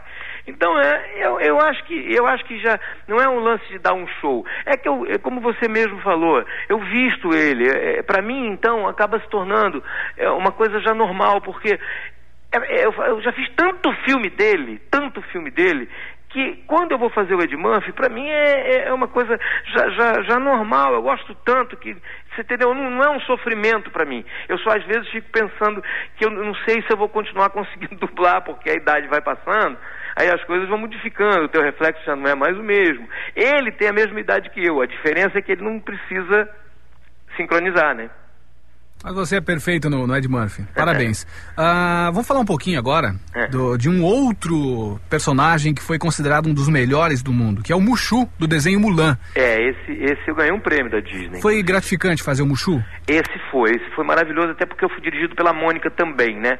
Na- no Mushu tinha dois diretores. Tinha, um, tinha o meu compadre, que na verdade é um dos maiores dubladores do Brasil, que hoje é diretor da Disney no Brasil, que é o Garcia Júnior, que é o que faz o He-Man. É, ele, ele, é, ele é maravilhoso. E ele é, ele é perfeito como diretor. Eu, eu, eu, eu sei que eu sou bom diretor de dublagem, mas eu acho que o Garcia Júnior e a Mônica, eles são melhores que eu. Eu considero eles melhores que eu.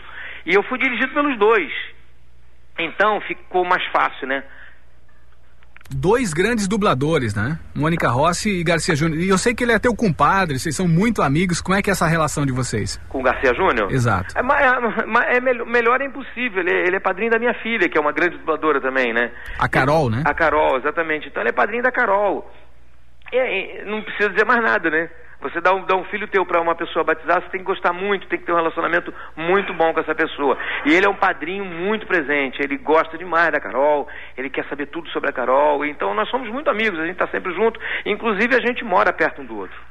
O interessante do, do, do Mulan, que a, a história, o molho principal é do Mushu mesmo, é que dá aquela pitada de humor na, na história. É, é, porque na verdade, o- na verdade eu acho que, que o filme está meio em cima dele, né?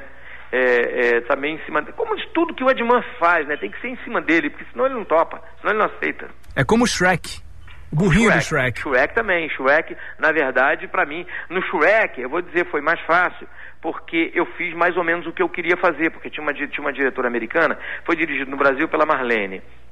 E mas tinha uma diretora americana, sabe? Ela veio dos Estados Unidos para acompanhar toda a dublagem e, e ela, que- ela que dizia tudo.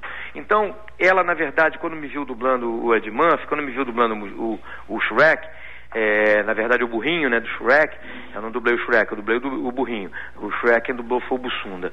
É, ela, ela, ela me deixou livre. Logo nos dez primeiros minutos, ela, ela, ela, ela ficou muito preocupada, mas depois ela, ela me deixou livre realmente. Então eu pude criar mais. Talvez é, é, as pessoas. Tem gente que gosta muito mais do Shrek. Eu não gosto, eu gosto mais do, do, do, do Mulan. Mas as pessoas gostam mais, talvez porque no Shrek eu tenha, eu tenha é, a minha. A minha porque a Mônica e o Júnior eles são muito duros, né? eles são muito firmes na direção, então não podia inventar muito, não me deixava inventar muito. Na Shrek foi diferente, ela, ela me, liber, me liberou para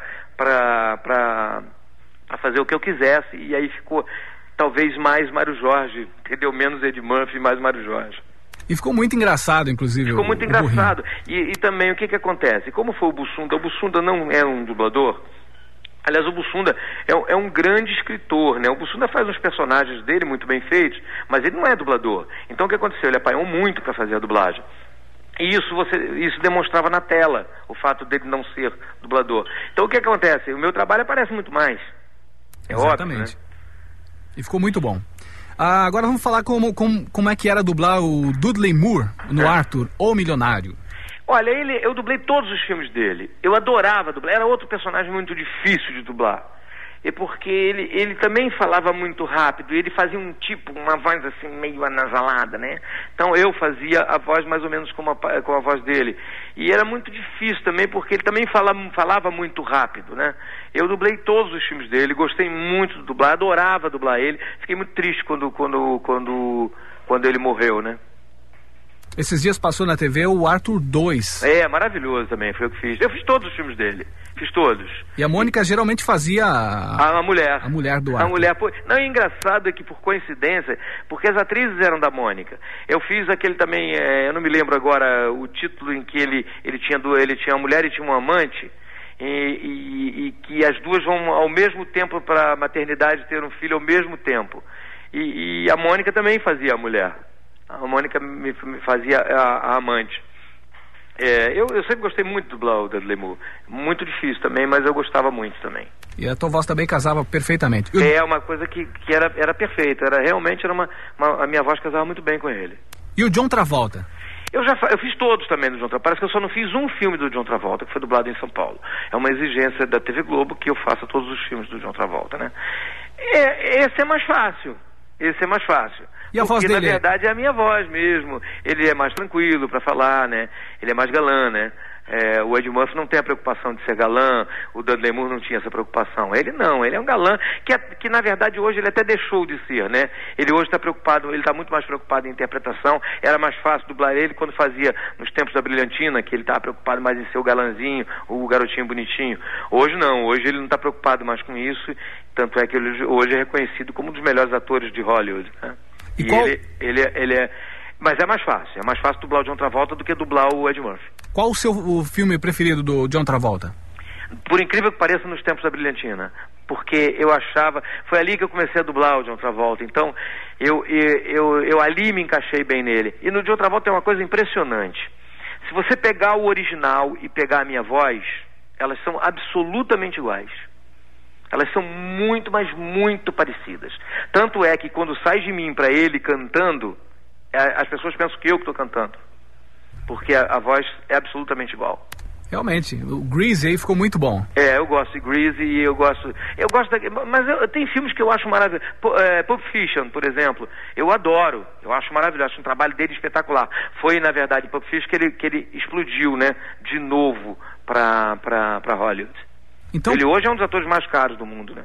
Qual o filme que você não fez, então? Vamos inverter a pergunta. Eu do- não do sei. Não eu sabe. não sei, eu sei que foi um filme que foi dublado em São Paulo. Eu não sei que filme foi esse. Foi um amigo meu que me falou. Aliás, foi o Guilherme Briggs que me falou. Entendeu? Foi o Certo. Guilherme Briggs que me falou que viu um filme do Ed Murphy que eu não havia dublado, ele achou até estranho. Tinha passado no canal a cabo, na TV a cabo. Então eu não sei que filme é esse. Mas eu sei que teve um filme que eu não dublei. Quer dizer, ele não passou ainda na TV comercial, né? Ele passou na TV a cabo.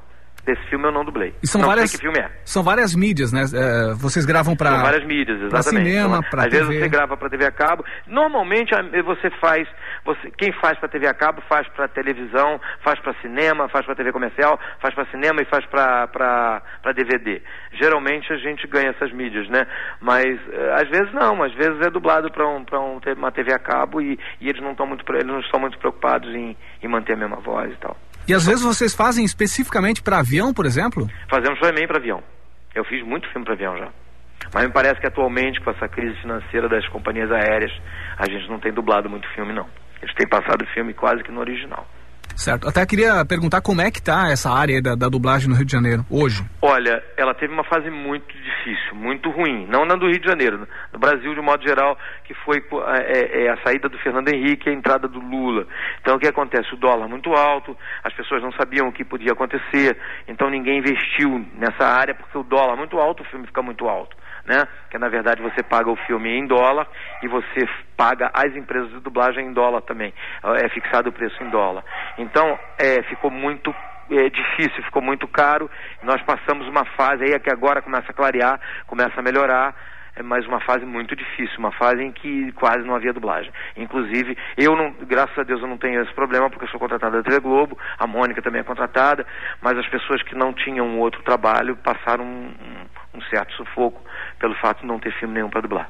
Beleza. A, a Mônica já está a postos? Não, a não. postos? Ela- não. a Mônica ainda não está, mas a hora que você quiser eu vou lá chamar ela, porque ela estava dormindo. É, nós trabalhamos até tarde, ontem que sexta-feira normalmente é um dia que a gente trabalha até tarde, que é o dia que a gente faz Cacete Planeta, faz Sítio do Pica-Pau Amarelo. Então eu faço sempre Sítio do Pica-Pau Amarelo e depois eu faço Cacete Planeta. Então a gente vai até tarde no Cacete Planeta. É, quando você me ligou, eu já estava acordado, porque eu te falei, eu estava lá negócio, eh, resolvendo o negócio da piscina e tal. Mas a Mônica ainda não estava.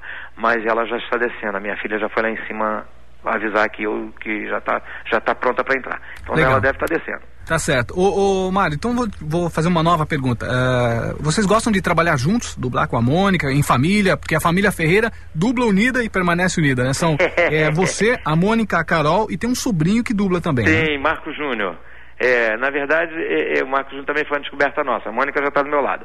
Ela só quer melhorar a voz um pouquinho, porque ela está um pouco rouca. Mas acontece o seguinte.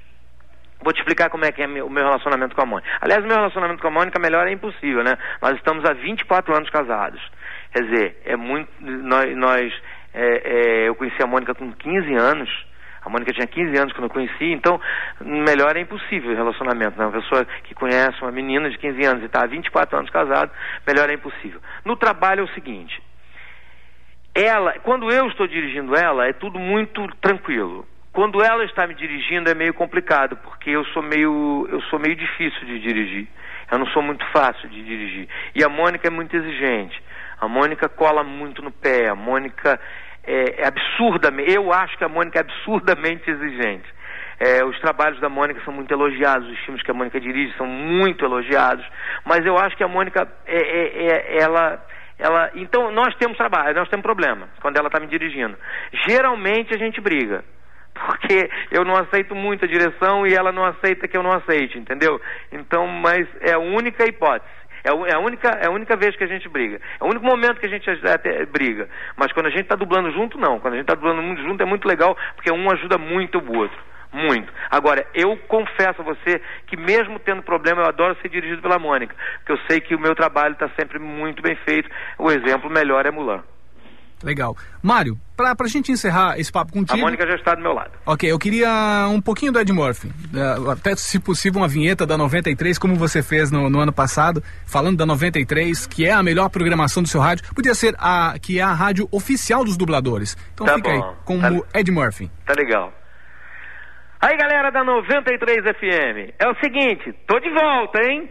Essa é a rádio do dublador, a rádio que se... Não, vamos fazer de novo, vamos fazer uma coisa Vamos mais lá. bonitinha, né? Fica Até lá. porque eu tô com a voz muito rouca, deixa eu ver se eu jogo mais pra cima, tá? Ok. Aí, galera da 98, tô ligado em vocês, aqui do Rio de Janeiro e espero que você esteja ligado com a gente, porque a 98 é a rádio do dublador, é a rádio de vocês. Fiquem ligados e não esqueçam da gente. Legal, só que é 93, Mário. Eu tô no Rio. vamos fazer, então, vamos fazer 93, né? Aí, galera da 93, fique ligada com a gente, fique ligada mesmo, porque a 93 FM é a rádio do dublador e você está com a gente e nós estamos com vocês. Fique ligado. É isso aí, galera.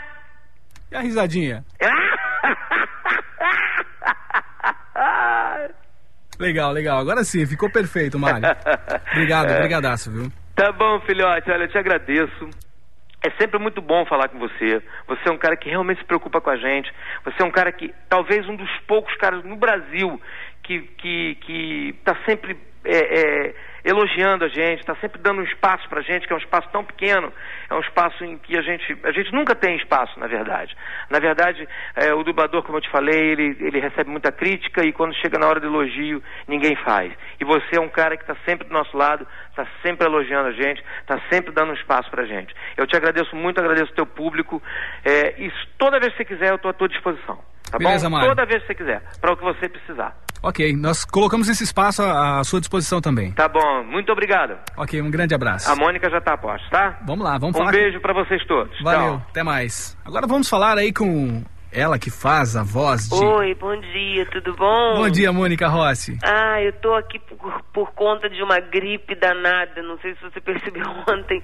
Aí eu tô assim super fanhosa, mas espero que isso não atrapalhe a nossa conversa. Com certeza não. Eu- eu vou para as pessoas relembrarem da tua voz, você fez a Kim Basinger, Demi Moore, Kate Winslet no Titanic, Lois Lane, Lois Clark, Priscila da TV Colosso, Kirstie Alley em Olha Quem Está Falando e por aí vai. São mais de, eu acredito, mais de 300 personagens, porque você é uma das dubladoras mais requisitadas do Brasil. Tenho certeza disso.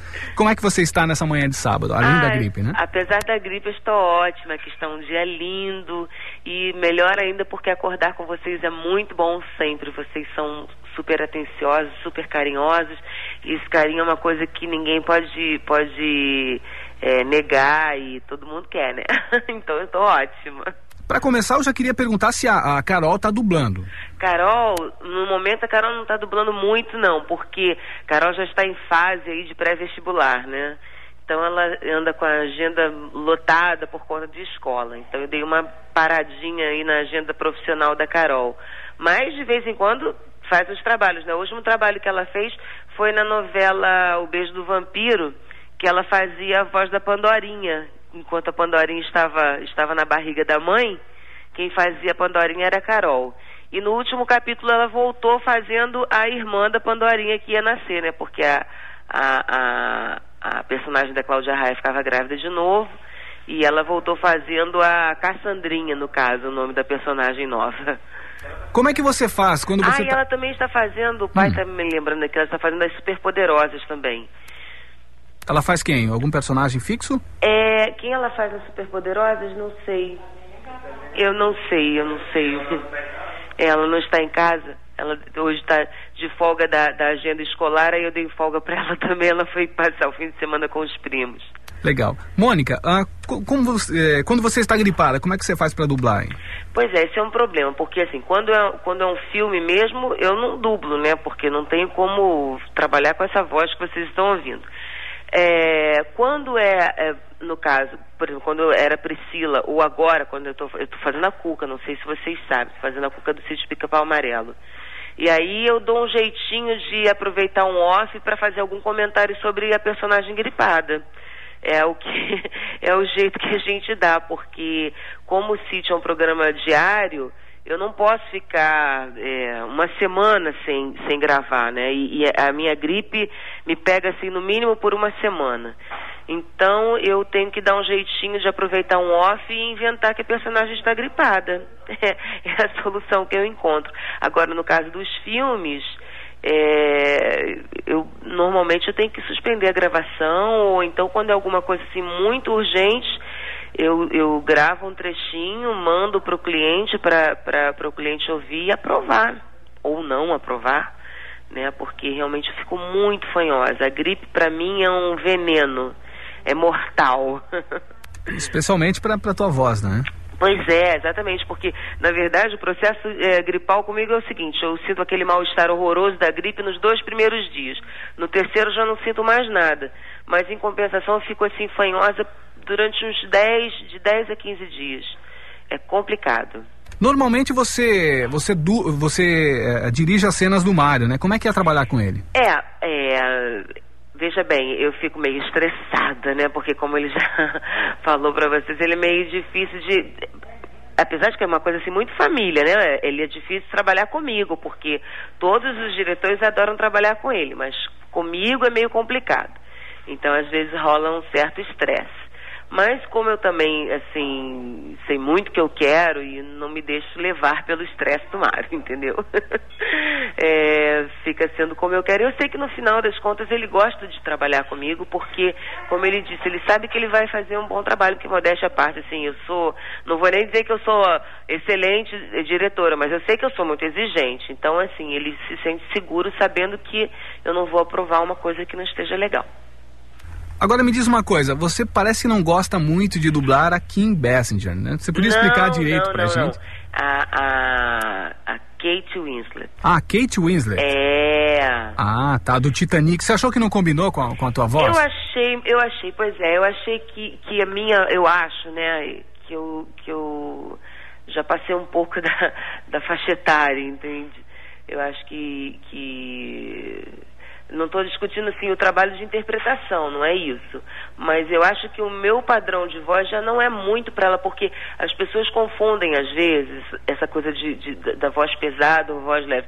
Você pode ter uma voz pesada, assim, grave, mas a sua voz ser jovem, entende? E você pode ter a voz leve e já ter uma, uma já, já passar uma, uma, uma certa idade na voz. Então, assim, eu acho que, que eu já, já passei um pouco da idade para fazer aquela atriz. É, mas eu acho que o, que o diretor do filme não achou, né? Porque ele me escolheu e ele nem me conhece, nem sabe a minha idade nem nada, porque o teste foi escolhido lá no, nos Estados Unidos pelo próprio diretor do filme, o James Cameron. Isso. Então, enfim, pode ser que eu esteja equivocado na minha avaliação, né? Porque se ele gostou. E ficou muito bom. ah, muito obrigada. Eu sou Também suspeito. Teve uma, uma, uma, direção excelente da Marlene Costa. Foi um trabalho muito. Assim, adorei fazer o trabalho, veja bem. Adorei, amei, porque eu já tinha assistido o filme e é um, na verdade é um papel, é uma personagem que qualquer atriz gostaria de fazer, né? Só que, assim, quando eu, eu assisti o filme, eu não imaginei assim, ai, adoraria fazer essa personagem. Nem passou isso pela minha cabeça porque eu, eu, eu achava que a minha voz não era adequada para ela, entende? Mas, enfim, eu fiz. Das Espero person... que vocês tenham gostado mesmo. Das atrizes que você mais dubla, qual que você mais gosta aí? É a Demi Moore ou é a Kirsten Alley? Olha, é, são dois estilos bem diferentes porque uma é, é, é, faz humor, né? Na verdade, você pegou as duas atrizes que eu mais gosto de dublar, adoro dublar as duas. É, eu não saberia te dizer. Talvez, talvez a, a Demi Moore por ter uma carga dramática e eu gosto muito de fazer esses papéis mais dramáticos. Mas eu não sei, eu não sei, porque a, a, a a Kirsten é assim maravilhosa também, entendeu? E, e, eu posso explorar esse lado cômico, que é uma coisa que raramente eu faço, que na verdade eu acho que não é a minha especialidade. O Mário, assim, é, é 100% comédia, né? E eu já eu fico assim meio insegura quando eu vou fazer comédia. Tanto é que quando eu vou fazer comédia, ele, eu até falo para ele, eu me inspiro nele, né? Eu sempre faço assim, o que ele faria se estivesse no meu lugar? Eu acabei de, de dublar um filme que vai entrar em cartaz ainda, que eu dublei a, a Queen Latifah, que é uma negra americana maravilhosa. E é, ela e Steve Martin no filme, eles protagonizam o filme. E é um, um papel assim, maravilhoso, engraçadíssimo, mas é, certamente quando eu tinha que fazer alguma coisa engraçada, porque ela é muito engraçada, eu sempre pensava assim, como o Mário faria se, se fosse ele? E eu fiz assim, né? É, me inspirei muito no, na, na, no Mário, nas, nas piadas que ele faria, nas brincadeiras que ele faria. Cheguei em casa falando, olha, hoje eu dublei a Queen Latifa, mas na verdade eu dublei você, porque eu só pensava em você para fazer o papel. Uma homenagem. É uma homenagem, uma inspiração, na verdade, né? Uma inspiração. Ele pra, pra- realmente ele é a minha grande inspiração na hora que eu tenho que fazer alguma comédia. Maravilha. Mônica, você tem algum plano para fazer teatro, TV? Não, olha, eu daqui pra frente eu tenho um plano de, de ficar cuidando dos meus cachorros, dos meus bichinhos, não, brincadeira. É, eu, na verdade, eu gostaria de fazer TV é, é, na frente das câmeras, né? Isso aí é uma coisa que eu sempre, sempre tive vontade, mas é meio complicado porque eu já trabalho na TV Globo há muito tempo, mas a TV Globo só me vê como voz. Na verdade, a TV Globo só me ouve, né?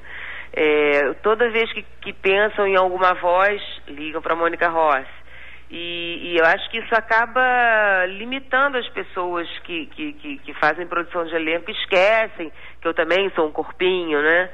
É, mas também não é uma- nada que me incomode, não. Já me incomodou mais. Atualmente, não. É, mas eu gostaria de fazer, eu gostaria de fazer uma novela, um, um seriado, gostaria muito. Você acha que o dublador ainda é discriminado? Olha, eu, eu falo isso com uma, uma tristeza danada, mas eu acho que é assim. Por esse motivo, o dublador sempre é lembrado só com, como uma voz. As pessoas esquecem que aquela voz é de um ator, entende? Então eu acho que, que, que o caminho para o dublador chegar a- ao teatro ou chegar a. De um modo geral, veja bem, não vamos é, dizer que isso é 100% verdade, não, porque tem vários dubladores que fazem teatro aí a dessa, é, mas na verdade eles percorreram um caminho diferente. Eles vieram do teatro e foram fazer dublagem, entendeu?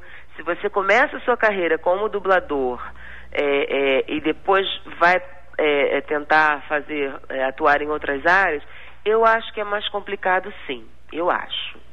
E eu acredito que a profissão de vocês é bem mais difícil do que a de ator, porque vocês têm que passar a emoção através da voz. É, pois é, na verdade é uma, é uma especialidade, né, da, da, da, da- da- profissão de ator. É, tem atores que só fazem é, televisão e não fazem teatro, tem ator de teatro que tem pavor à televisão. De um modo geral, o de teatro e de televisão tem pavor a dublar. Tem, a- a- a- acho que já tive a oportunidade de comentar isso com vocês, tem atores que não se dublam. Tamanho é o pavor deles de dublagem. Então, é uma, é uma especialização, na verdade, né? Mas eu acho que, que não devia haver, assim, essa, esse preconceito, essa restrição em nenhuma das áreas, nem, nem, nem na televisão. A televisão deveria estar eh, de braços abertos para quem vem do teatro, para quem vem do circo, para quem vem da dublagem. O circo deveria estar aberto também para quem vem do teatro, para quem vem da televisão, entendeu? Porque, na verdade, o, o importante é pensar que somos todos atores. Entendeu? Eu acho que é, é meio como eu comento sempre a respeito dos, dos direitos. Ah, porque os direitos da- da- das minorias. A gente tem que pensar que somos todos seres humanos. Então, esse é o princípio básico da vida. É, todos temos os mesmos, os mesmos direitos. Né? Então, é, eu acho é, ruim ficar fazendo essa discriminação, essa essa ficar intitulando ah porque ele é do- ele é ator de teatro ator de televisão ator de circo é, ator de dublagem somos todos atores isso é que as pessoas têm que que, que pensar sempre Legal. Mônica, já estamos no finalzinho da entrevista. Eu queria uma mensagem sua às pessoas que estão pensando em iniciar a carreira de ator, por exemplo. Olha, eu acho que tem que ter muita dedicação, é, tem que, que. Não tem que ter medo de, de, de receber um não, porque o não. Em toda profissão é normal você ouvir um não, mas na profissão de ator é, é, é muito, muito, muito comum, porque são muitas pessoas, a disputa é muito grande e, e para nós atores é mais difícil porque nós trabalhamos muito é, é, com a vaidade, né? Então todo ator é vaidoso, então receber um não é muito, talvez seja muito mais difícil do que para outras pessoas, talvez doa mais no ator receber um não. Mas eu acho que se esse é o seu sonho, eu acho que a gente não pode desistir dos sonhos tem que batalhar, correr atrás, estudar muito e, e- e como em tudo na vida, eu acho. Você tem que ter convicção do que você quer, mas não esquecer de ter humildade. Até porque para ser um bom ator, você tem que trabalhar a sua humildade, para que você não não não deixe que a sua personalidade seja mais forte que a personalidade da personagem que você está é, é, é, fazendo no, no, palco, na televisão, onde quer que seja. Então, a humildade é uma, uma qualidade é, primordial para o ator. Ok. Ok? Quero agradecer a você, ao Imagina. Mário, por ter recebido a, a equipe 93 Ok. e ter dedicado esse espaço aqui, na, nesse Nossa, espaço olha, que nós é de temos vocês. sempre agradecer pelo carinho, como o Mário já falou, acho que vocês são os únicos no Brasil que têm esse espaço para nós. E, e, e, é sempre muito agradável, sempre muito bom falar com vocês e, e, dar essas dicas aí sobre a nossa profissão. Nós agradecemos muito, nos sentimos muito homenageados e, muito acarinhados. E sempre que vocês quiserem, vocês podem ligar pra gente. Ok, Mônica, muito obrigado mais uma vez. Tá ok, obrigada. Um bom dia para você, ouvinte da 93. É bom acordar com vocês e é bom ficar o dia inteiro com vocês. 93 FM. Um grande beijo. Rádio Fobia. Este podcast foi produzido por Radiofobia, podcast e multimídia. Oi, eu sou o Antônio Viviani e quero convidar você a ouvir o nosso podcast Voz Off. Desde julho de 2017, eu e meu amigo Nicola Lauleta temos o prazer de conversar com as grandes vozes do rádio, da TV e da publicidade do Brasil e trazer suas histórias até você. Se você, como nós, é apaixonado por locução, acesse vozoff.com.br e acompanhe nossos episódios aqui na Radiofobia Podcast Network.